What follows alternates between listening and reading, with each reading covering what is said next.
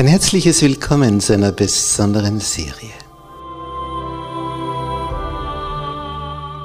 Erfüllte Sehnsucht.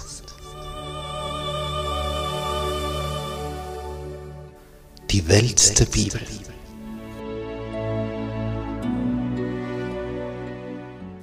Propheten und Könige. Macht und Ohnmacht.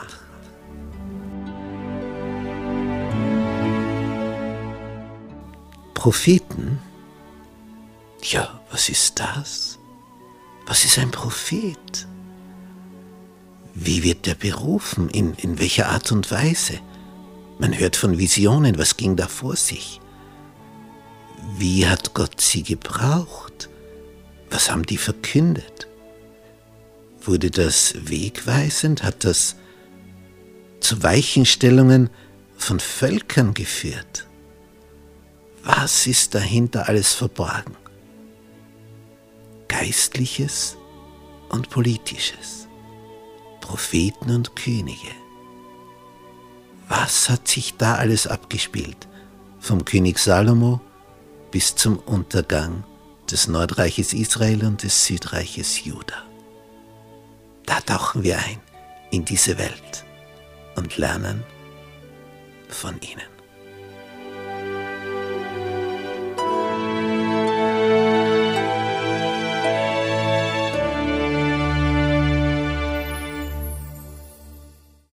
Gnade sei mit euch und Friede von Gott unserem Vater und dem Herrn Jesus Christus. In unserer Serie über Propheten und Könige heute das Thema Ninive, die große Stadt. Und dazu begrüße ich herzlich auch all unsere Zuseher im Internet.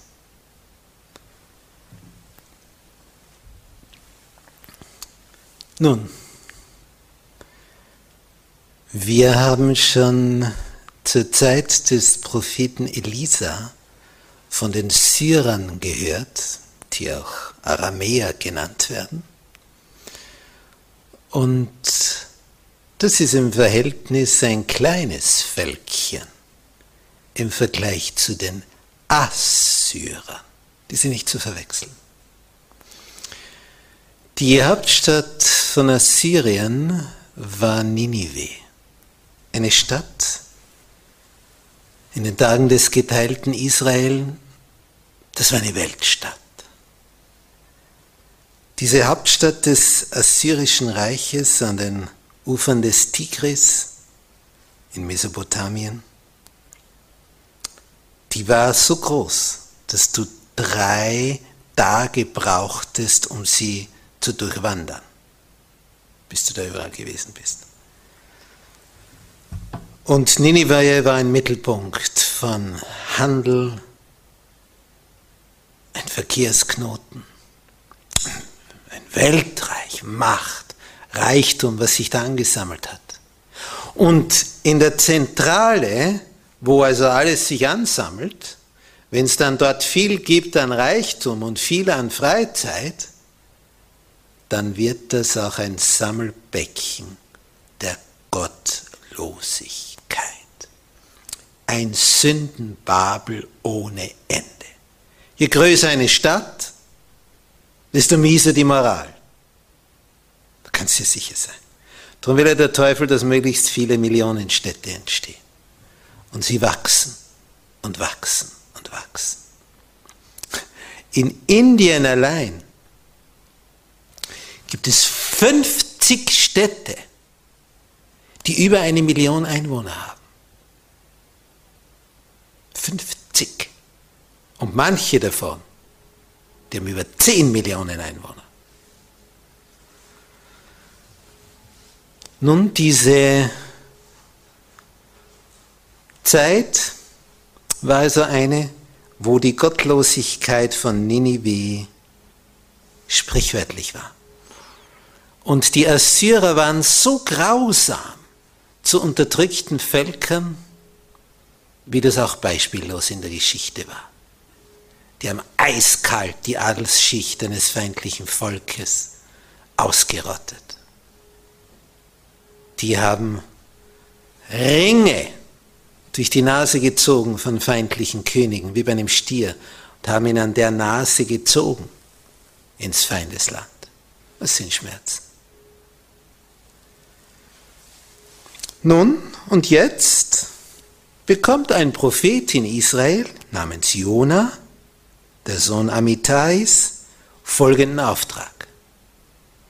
Im prophetischen Buch Jona, Kapitel 1, Vers 2, Mach dich auf, geh in die große Stadt Ninive und predige gegen sie, denn ihre Bosheit ist vor mich gekommen. Er soll sie aufrufen, umzukehren, sonst gehen sie unter. Als der Prophet das hört, fürchtet er um sein Leben. Zu den Assyrern? In deren Hauptstadt? Er, er weiß, was das für ein Auftrag ist. Da ist er des Todes. Er machte sich auf, aber was macht er? Er wollte vor dem Herrn nach Tarsis fliehen. Das ist die entgegengesetzte Richtung, nach Spanien. Und er kam hinab nach Jaffo, der Hafen, in Israel. Wenn ihr das auf der Karte betrachten wollt,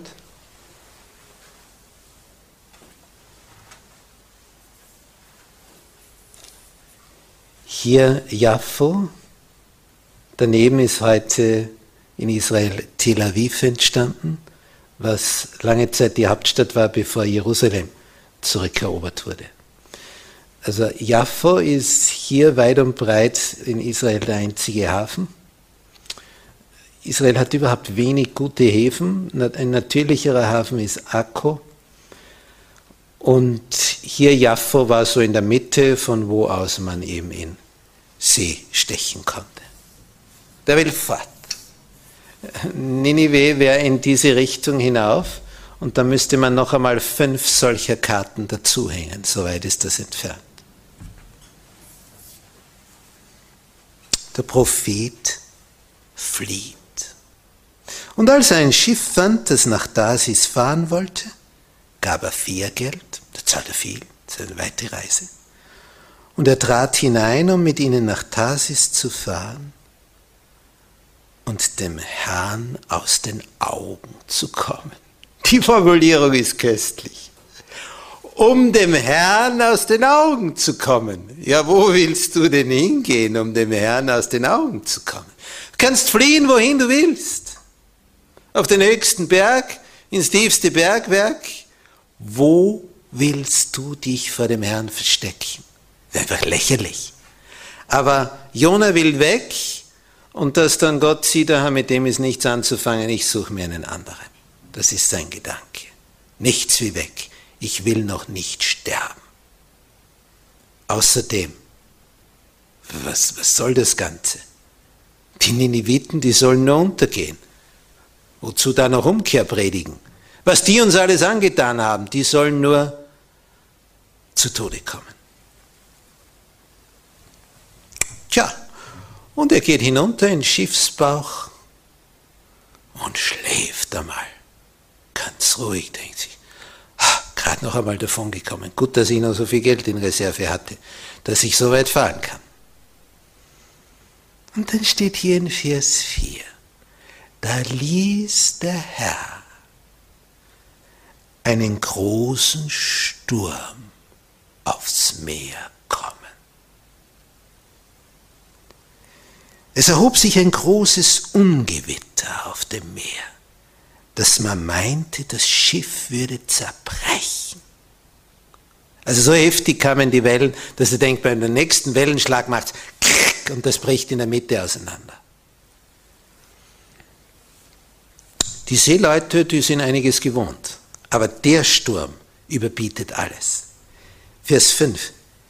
Die Schiffsleute fürchteten sich, sie schrien ein jeder zu seinem Gott, sie warfen die Ladung, die im Schiff war, ins Meer, dass es leichter würde, damit sie nicht irgendwo, wenn sie in die Nähe eines Landes, einer Küste kommen, nicht von unten her stranden. Sie werfen Ladung ins Meer. Also das ist schon ein Zeichen. Sie befürchten, jetzt geht's zu Ende. Und der Jonah, der schläft unten. Und jeder, steht hier, ein jeder schrie zu seinem Gott. Ein jeder. Und sie beten und schreien. Und es wird immer heftiger, das Ungewitter. Und der Schiffsherr, der geht dann noch schauen, ist da noch irgendeiner, der noch zum Beten animiert werden muss. Und da findet er einen, der schläft. Sturm und der schläft da im Schiff unten. Der sagt, was schläfst du? Steh auf, ruf deinen Gott an, wir gehen unter. Ruf deinen Gott an, ob vielleicht dieser Gott an uns denken will, dass wir nicht verderben. Je mehr Götter angerufen werden, umso besser. Irgendeiner wird schon helfen.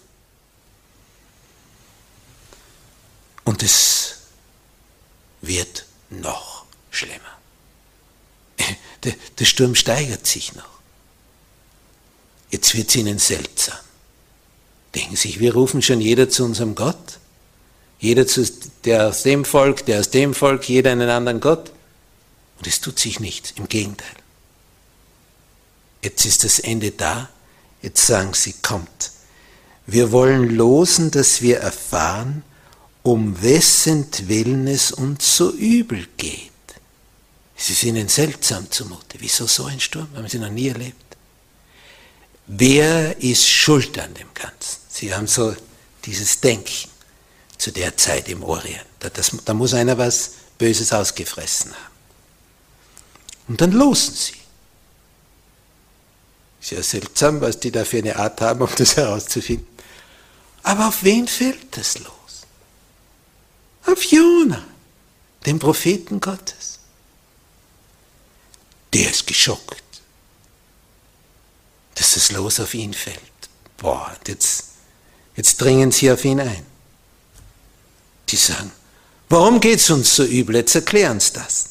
Was ist dein Gewerbe? Wo kommst du her? Wer bist du? Was machst du beruflich? Wer bist du? Was tust du? Was hast du Böses gemacht? Aus welchem Land bist du? Von welchem Volk bist du?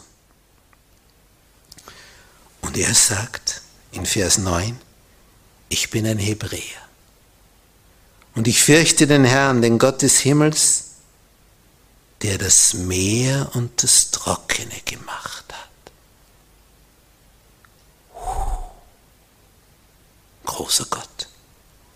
Da fürchteten sich die Leute sehr. Und dann erzählt er, wie er davongelaufen ist. Und sie sprachen, warum hast du das getan?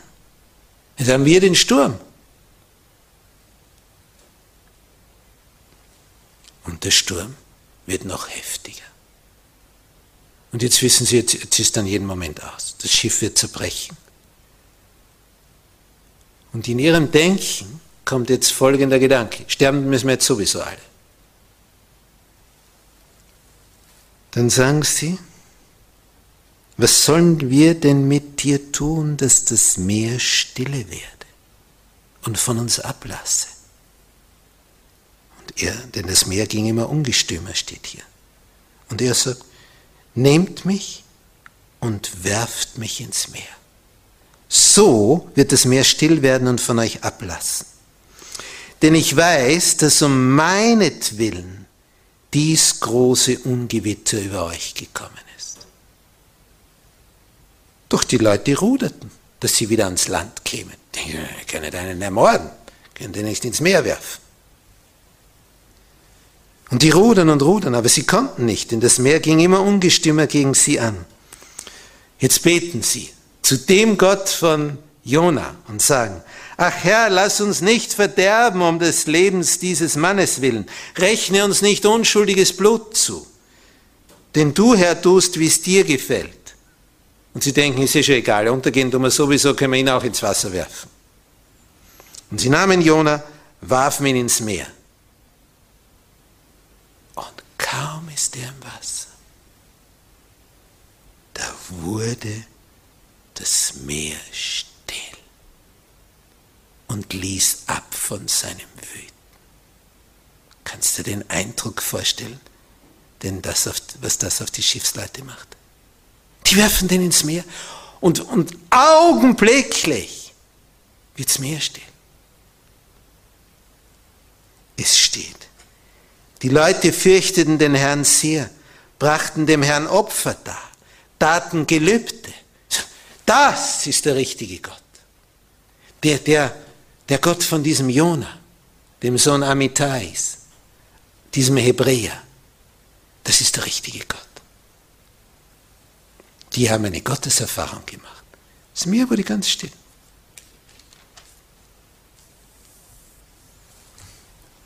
Aber Gott will ja mit Jona etwas tun. Er will ihn ja nicht töten.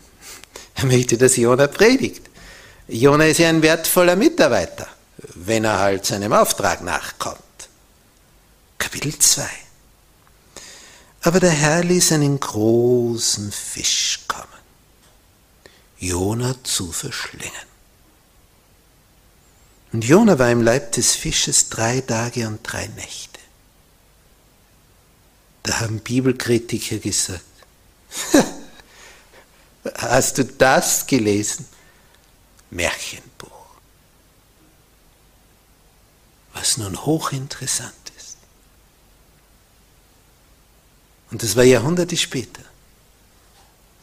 700 Jahre später.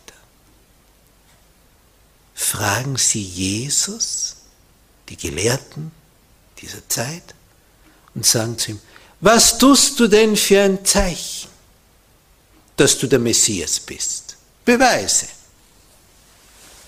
Und Jesus antwortet, ein abtrünniges und verkehrtes Geschlecht verlangt ein Zeichen. Aber sie kriegen nur ein Zeichen. Das Zeichen des Jona. So wie Jona drei Tage und drei Nächte im Bauch des Fisches war, so wird der Messias im Schoß der Erde sein, der Sohn Gottes. Jesus autorisiert diese Geschichte so, dass er klarstellt, so war es. Jesus bestätigt diese Geschichte. Und das ist genug. Es ist schon genug, dass es da steht, dann ist es schon so. Aber Jesus hat es auch noch bestätigt, weil es so außergewöhnlich ist. Und was macht Jona im Fisch? Der betet. Das hat er später aufgeschrieben, was er da gebetet hat. Ich rief zu dem Herrn in meiner Angst und er antwortete mir. Wenn du mal ganz in Angst bist, dann liest das Buch Jona. Ich rief zu dem Herrn in meiner Angst und er antwortete mir. Das ist nämlich der Punkt. Zum Herrn haben schon viele in ihrer Angst gerufen. Aber erstens, zu welchem Herrn? Aus welchem Motiv? Und da steht, er antwortete mir. Ich schrie aus dem Rachen des Todes und du hörtest meine Stimme. Du warfest mich in die Tiefe mitten ins Meer, dass die Fluten mich umgaben. Alle deine Wogen und Wellen gingen über mich, dass ich dachte, ich wäre von deinen Augen verstoßen. Ich würde deinen heiligen Tempel nie mehr sehen. Vers 6. Wasser umgaben mich und gingen mir ans Leben. Die Tiefe umringte mich, Schilf bedeckte mein Haupt. Ich sank hinunter zu der Berge Gründen. Der Erde Riegel schlossen sich hinter mir ewiglich. Aber das ist ein Psalm, ein Lied. Du hast mein Leben aus dem Verderben geführt, Herr mein Gott. Als meine Seele in mir verzagte, gedachte ich an den Herrn. Und mein Gebet kam zu dir in deinen heiligen Tempel, nämlich im himmlischen Heiligtum.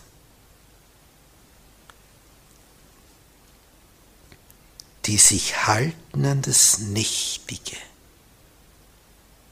die verlassen ihre Gnade. Das ist ein Satz.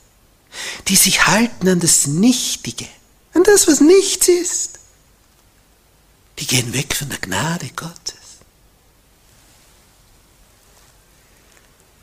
Ich aber, sagt er, will mit Dank dir Opfer bringen. Meine Gelübde will ich erfüllen, dem Herrn, der mir geholfen hat. Das ist sein Gebet.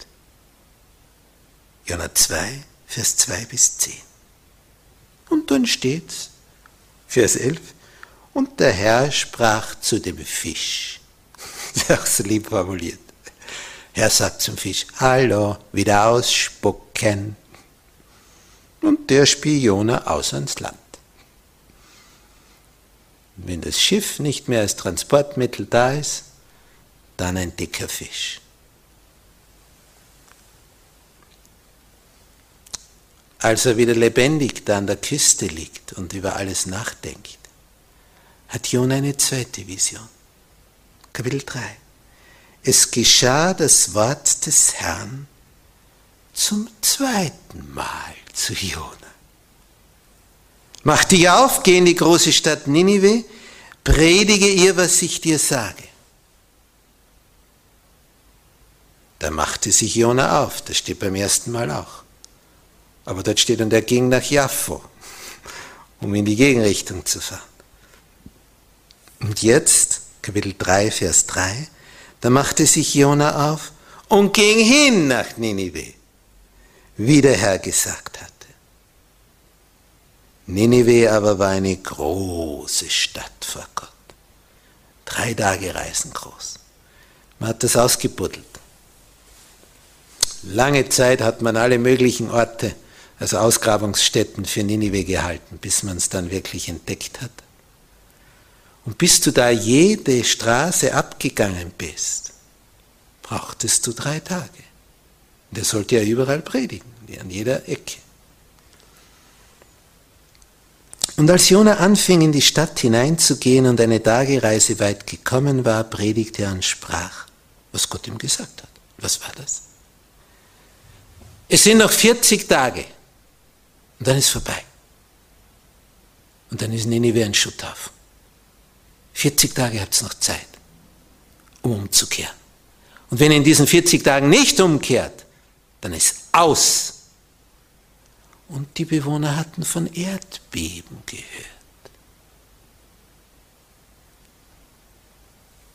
Es steht Vers 5. Da glaubten die Leute von Ninive an. Jona hat mit so einer Überzeugung nachdem er aus dem Bauch des Fisches wieder rausgekommen ist, gepredigt. Sie ließen ein Fasten ausrufen, zogen alle groß und klein den Sack zur Buße an, zur Umkehr. Und als das vor den König von Ninive kam, diese Botschaft, stand er auf von seinem Thron, legte seinen Purpur ab, hüllte sich in den Sack und setzte sich in die Asche. Und er ließ ausrufen und sagen in Ninive als Befehl des Königs und seiner Gewaltigen, es sollen weder Mensch noch Vieh, weder Rinder noch Schafe Nahrung zu sich nehmen. Man soll sie nicht weiden noch Wasser trinken lassen. Und sie sollen sich in den Sack hüllen, Menschen und Vieh, und zu Gott rufen mit Macht. Und denn jeder bekehre sich von seinem bösen Wege und vom Frevel seiner Hände was sagt der König noch? Wer weiß, vielleicht lässt Gott es sich gereuen und wendet sich ab von seinem grimmigen Zorn, dass wir nicht verderben. Sie haben jetzt Gott ernst genommen. Sie trauen es ihm zu, dass in 40 Tagen alles zu Ende ist. Als aber Gott ihr Tun sah, wie sie sich bekehrten von ihrem bösen Wege, reute ihn das Übel, das er ihnen angekündigt hatte, und tat's nicht. Und der Jonah, der hat also gepredigt, auf 40 Tage, und dann rum, Feuer vom Himmel und dann ist vorbei. Und er wartet und wartet und was passiert nach den 40 Tagen? Gar nichts. Kapitel 4. Das aber verdross Jona sehr. Meine, ihr denkt sich, wie stehe ich da? Ich habe gesagt, in 40 Tagen geht es unter.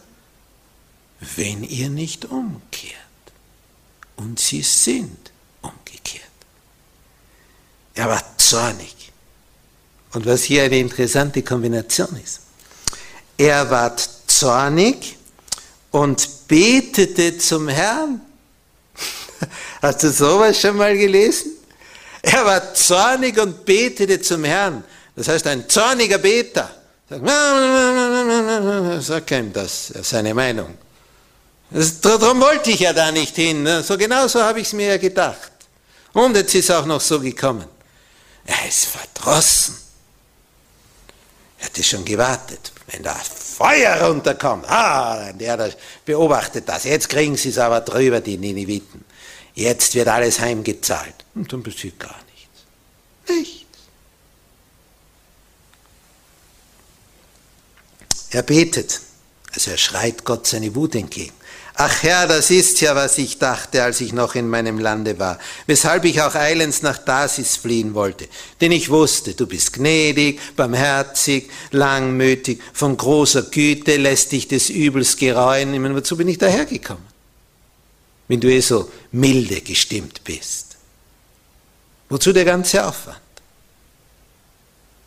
Und dann ist er so böse, so zornig, dass er sagt, Jona 4, Vers 3, einer, der in einem Bauch des, des Fisches war, der im Meer gemerkt hat, wie ihm die Luft ausgeht, der sagt jetzt, so nimm nun, Herr, meine Seele von mir. Ich möchte lieber tot sein als leben. Huh, wenn das keine Depression ist, was dann? Der ist ja völlig unten. Aber schon wie? Der ist seelisch am Ende. Der hat erlebt, dass er aus dem tiefen Meer gerettet wird, aus einem Sturm. Und sagt jetzt, ich will lieber sterben, mag nicht mehr. Ist mir alles egal. Und nun kommt ein, eine ganz bedeutsame Frage Gottes. Und die geht mir durch und durch. Und die Frage, die geht mir sehr unter die Haut.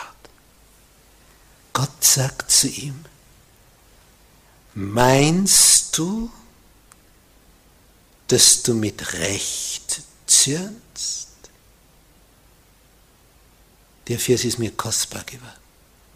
Denn als Prediger, als Pastor kommst du in ein Heim, und dann erfährst du die Nöte dieser Familie. Und nicht selten kommt dann diese negative Grundhaltung durch. So, und der da oben hat mich auch vergessen. Und am Ende gibt es den gar nicht und solche Sätze. So typisch mitten aus der Hölle. Dumme Sätze. Und dann passt genau der Vers. Meinst du, dass du mit Recht zürnst? Meinst du das? Bist jetzt böse auf Gott, weil das und das nicht so gekommen ist. Mach's wie Hiob. Der hat's gegeben, der hat's genommen. Der Name des Herrn sei gelobt. Haben wir das Gute angenommen? Nehmen auch das Böse an. Denn wir wissen, dass denen, die Gott lieben, schreibt Paulus in Römer 8, Vers 28, dass denen, die Gott lieben, alle Dinge zum Besten dienen. Das Wort alle hat schon einen bitteren Geschmack. Denn dass so manches zum Besten dient, ja, das kannst du dir schon vorstellen. Gerade eine Erhöhung in deiner Position in irgendeiner Firma, sagst du, ja, ja, schluckst du alles. Wenn du entlassen wirst, dient zum Guten? Oder erniedrigt wirst, niedrigerer Posten, weniger Lohn, was soll daran gut sein? Und wenn du dann böse wirst gegenüber Gott, dann lass dir diesen Vers durch den Kopf gehen. Meinst du, sagt der Herr, dass du mit Recht zürnst? Was steckt in der Frage drin? Es ist eben nicht mit Recht, dass du zürnst. Es ist Unrecht, was du machst. Weil du hast nur den klitzekleinen Blick für den Augenblick.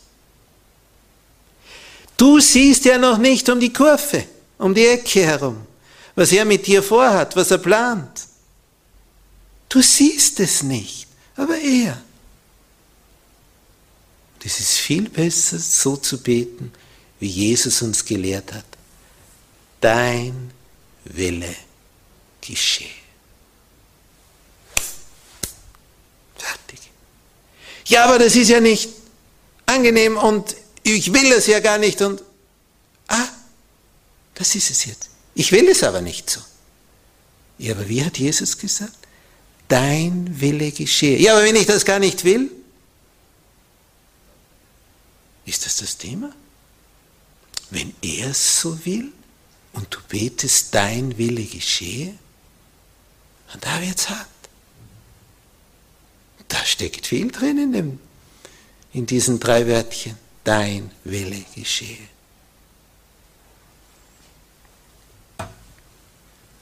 Jona ging zur Stadt hinaus, heißt es in Kapitel 4, Vers 5. Er ließ sich östlich der Stadt nieder. Dort ist nämlich ein Gebirge.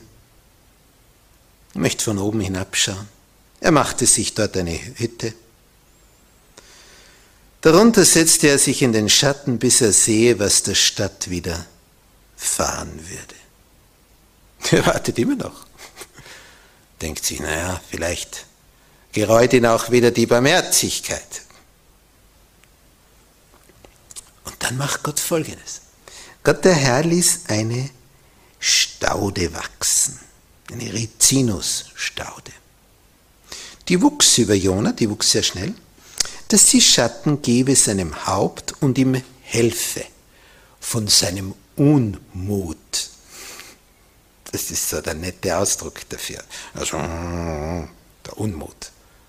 Da kriegt der Schatten durch die Rizinusstaude. Und Jona freute sich sehr über die Staude. Wenn es heiß ist und da ist der Schatten, das ist schon fein. Hat sogar eine Hütte gebaut, muss man sich vorstellen. Ich meine, du baust eine Hütte, wenn du länger verweilen willst, oder? Sonst baust du ja keine Hütte. Aber am Morgen, als die Morgenröte anbrach, ließ Gott einen Wurm kommen. Der stach die Staude und sie verdorrte. Und der Schatten, die Blätter fallen ab und dann hast du nur mehr die nackten Zweige. Als aber die Sonne aufgegangen war, ließ Gott einen heißen Ostwind kommen und die Sonne stach Jona auf den Kopf, dass er matt wurde. Da wünschte er sich den Tod schon wieder. Ich möchte lieber tot sein als leben, sagt er das zweite Mal. Was kommt jetzt von Gott? Meinst du, dass du mit Recht zürnst? Wieder diese Frage. Meinst du, dass du mit Recht zürnst, um der Staude willen? Mit Recht zürne ich bis an den Tod, sagt Jona. Das sind wir. Er ist richtig tief unten, auf Gott böse. Ein Bild, das massenweise vorkommt. Wie oft habe ich das erlebt? Kommt irgendetwas vor in einer Familie? Ergebnis? Du siehst diese Familien nicht mehr in der Kirche. Kommen nicht mehr, sind auf Gott böse. Wie geht es ihnen danach, nachdem sie Gott in der Kirche meiden, die Begegnung mit ihm? Es geht ihnen noch schlechter. Ja, jetzt kommen sie schon gar nicht mehr. Was ist die Folge? Es geht ihnen noch schlechter. Ja, und jetzt, nie mehr wird mich der sehen. Was ist die Folge?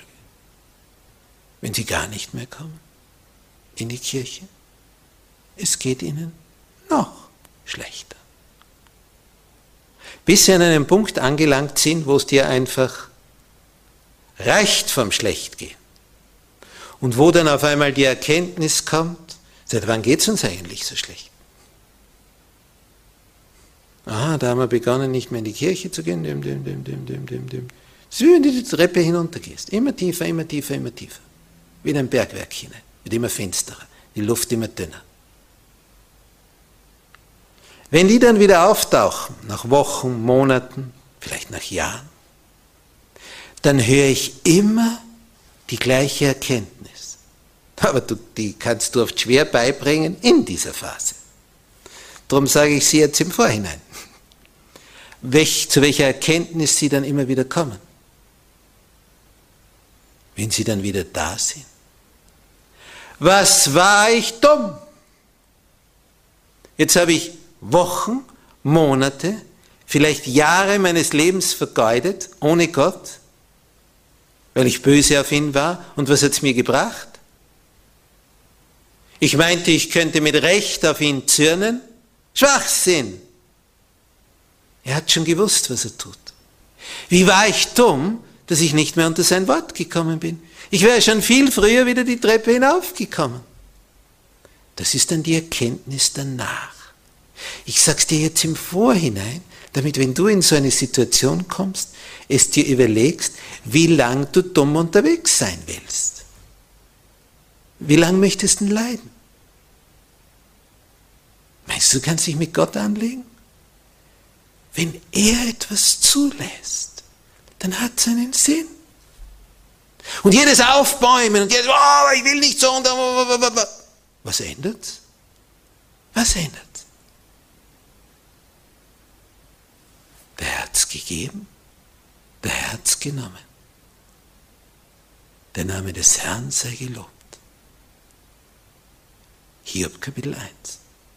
Lies dir das durch. Und Hiob Kapitel 2. Der lässt sich nicht irritieren.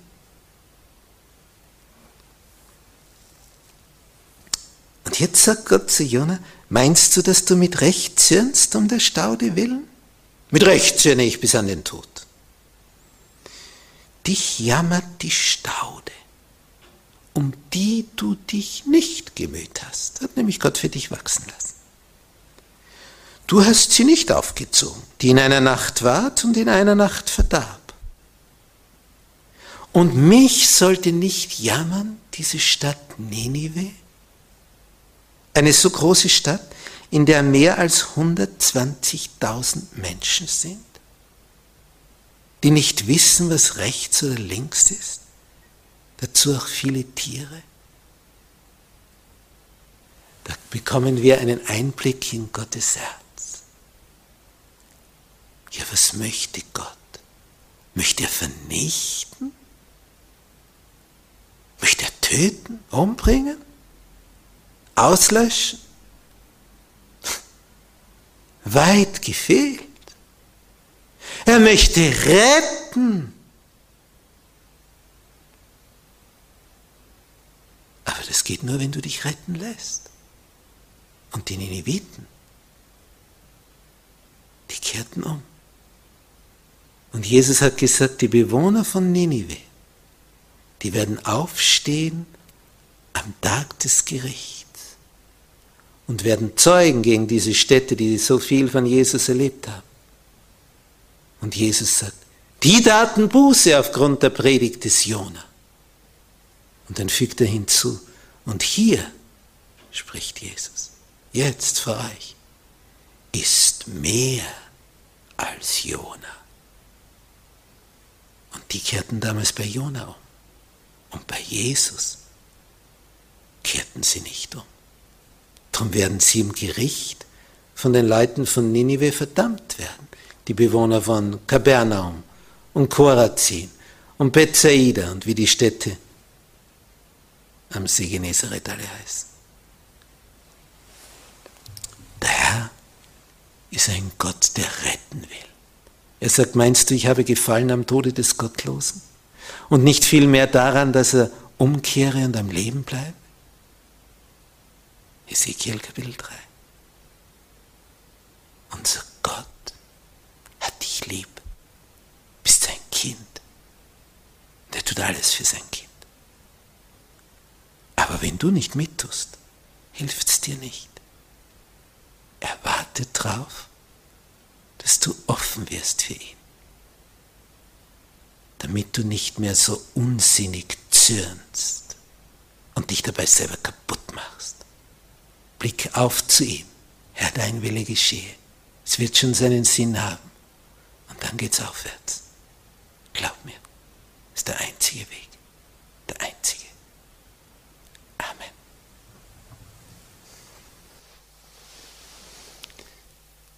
Unser wunderbarer Gott, du bist ein Gott der Barmherzigkeit, der Güte, der Gnade. Du lässt dich des Übels gereuen, aber du warnst. Darum hast du ja Jona nach Ninive geschickt, damit sie eben nicht untergeht, diese Stadt. Du teilst ja mit, wenn ihr so weitermacht, geht's kaputt. Und das sagst du auch uns. Er möchte uns ja davor bewahren, dass wir eben nicht kaputt gehen. Oh Herr, das ist so schön, dass du so denkst über uns, obwohl wir dich so oft, so oft ganz anders betrachten, als wir es sein sollte. Mitunter zürnen wir und meinen, wir wären im Recht. Ach, was sind wir für Schwachköpfe. Dich als jemand zu betrachten, der gegen uns sei. Wie dumm muss man da sein, sowas zu denken, wo du uns deinen Sohn geschickt hast und er sich für uns geopfert hat. Ja, was sollst du denn noch mehr tun, um zu zeigen, wie sehr du uns gewogen bist? Danke, Herr, dass du alles getan hast, dass keiner mehr mit Recht zürnen kann. Denn du bist die Liebe. Du bist gnädig. Hab Dank, Herr.